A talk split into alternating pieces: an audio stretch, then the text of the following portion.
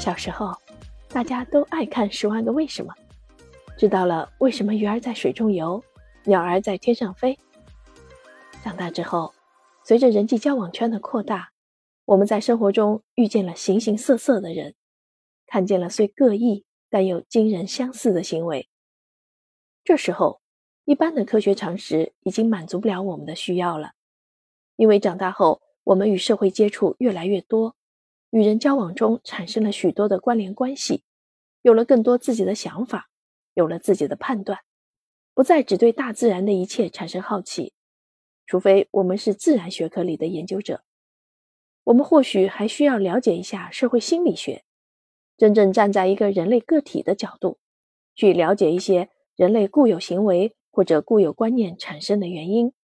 又或者是我们在生活中经常碰见。但又不好意思去追问的奇葩问题，在这本《如果科学可以这么搞》，以科学的名义回答那些最搞的奇葩问题中，法国作者安东尼奥·菲谢蒂用他严谨又简单的语言，为我们一本正经的解答一些看起来不那么一本正经的问题。作者不只是站在一个科学的角度去解答问题，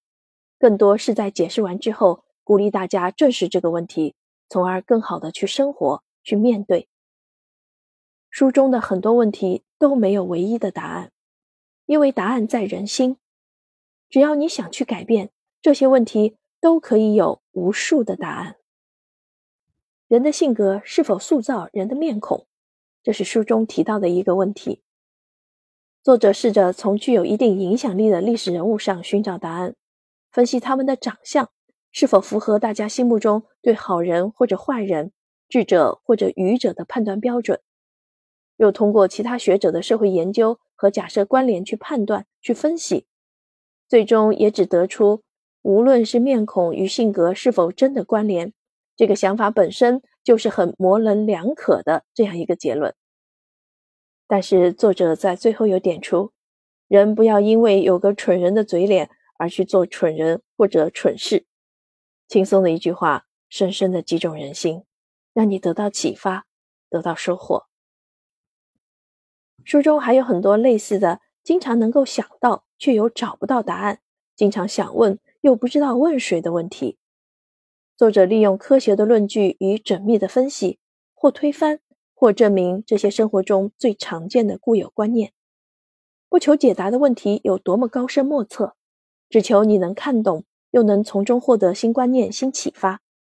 让你在忙碌的生活和工作中轻轻松松的长知识，愉快的打开眼界。好，今天我的推荐就到这里，感谢您的聆听，